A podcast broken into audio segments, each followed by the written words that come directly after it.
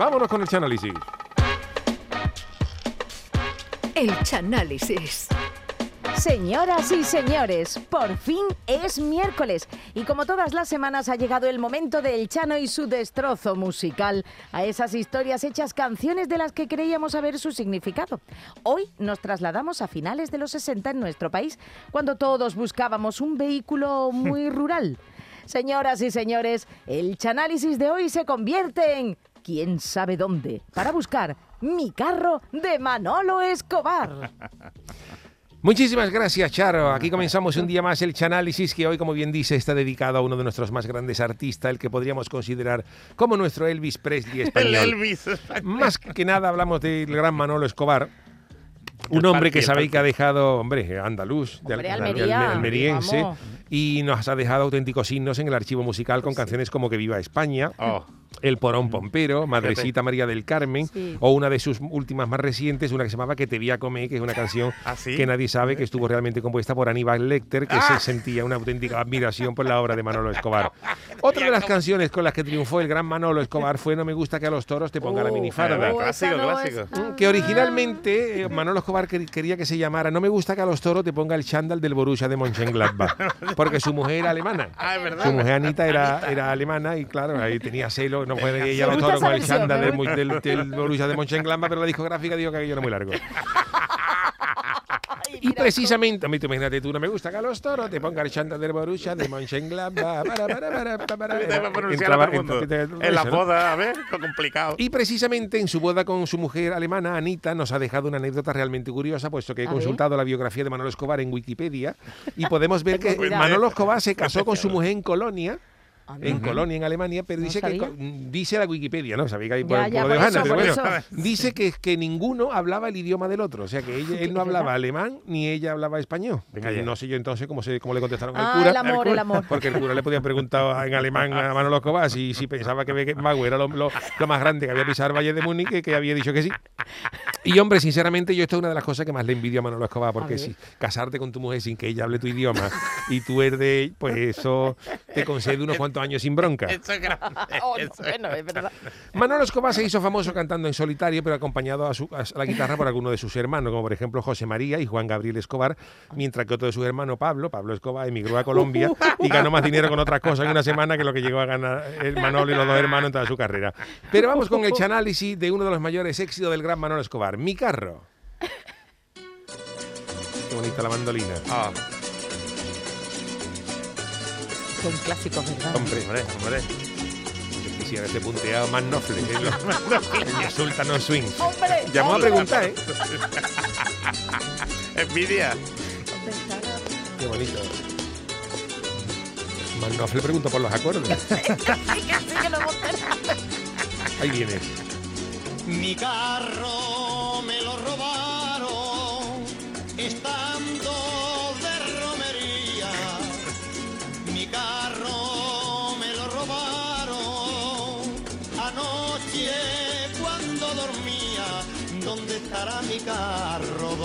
estará mi carro? ¿Dónde estará mi carro? ¿Dónde estará mi carro? Bueno, pues en ese primer verso de la canción podemos comprobar que a Manolo le roban el carro estando de romería, lo que tiene más delito, porque si se lo hubieran robado mientras lo tenía en un garaje o en una parcela sin vigilar, podía tener un pase. Pero es que se lo han robado mientras estaba de romería, con miles de gente al lado. Eso quiere decir una cosa. O, o- o- o Manolo Escobar ve, ve menos que el maestro de Kung Fu un día de niebla espesa, o se había tomado 33 con los colegas y tenía un ciego que al lado suyo Stevie Wonder tenía astigmatismo. Porque vamos, que te roben un carro de romería delante de ti sin darte cuenta, tú estás Manolo como para trabajar de vigilante en Prosegur. Menos mal que te dedicas a la canción. Y otro punto interesante es que en este primer verso es que dice que Manolo Escobar, que pese a tener un carro, dormía fuera. Mi carro me lo dormía. dormía mientras dormía, dice. que El carro se lo robaron mientras dormía. Es decir, que Manolo Escobar, pese a tener un carro, dormía fuera, que cogía más humedad que los calzoncillos de un buzo. Y esto vamos a ver, si tú te llevas un carro de romería y luego por la noche duerme, fu- duerme fuera del carro, ¿para qué te lleva el carro, Manuel? Eso es como si el que va desde Almería a Jerez para ver las carreras de MotoGP en una Kawasaki y luego el de la carrera deja la moto aparcada en la Plaza de la Arena y se va circuito andando, para matarlo. Pero bueno, ya luego Manolo se agobia tela y repite el estribillo cuatro veces. Y seguimos escuchando. Me dicen que le quitaron los clavos que relucía, creyendo que eran de oro, de limpio que los tenía.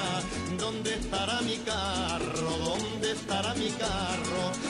¿Dónde estará mi carro? ¿Dónde estará mi carro? Este segundo corte es muy interesante porque puede sugerir un presunto fraude de Manolo Escobar.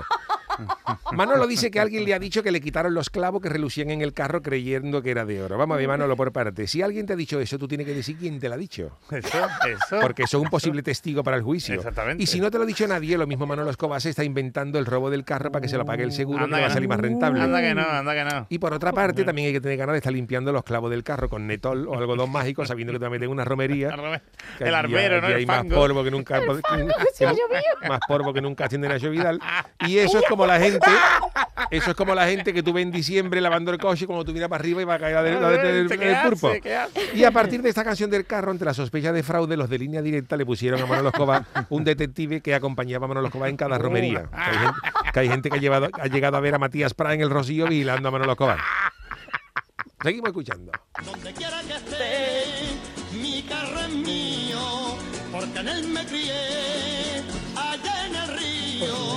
Si lo llego a encontrar, vendrás conmigo, en mi carro de amor, por el camino.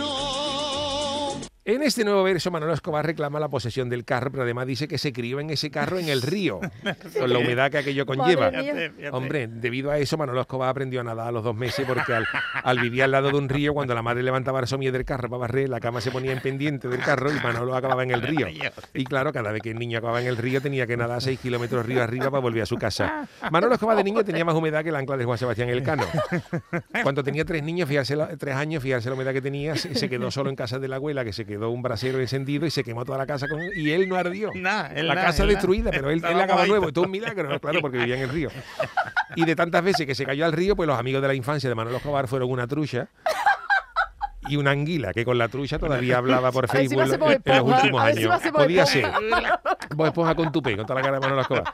Pero seguimos con el análisis, con el análisis de mi carro. Les digo por el camino,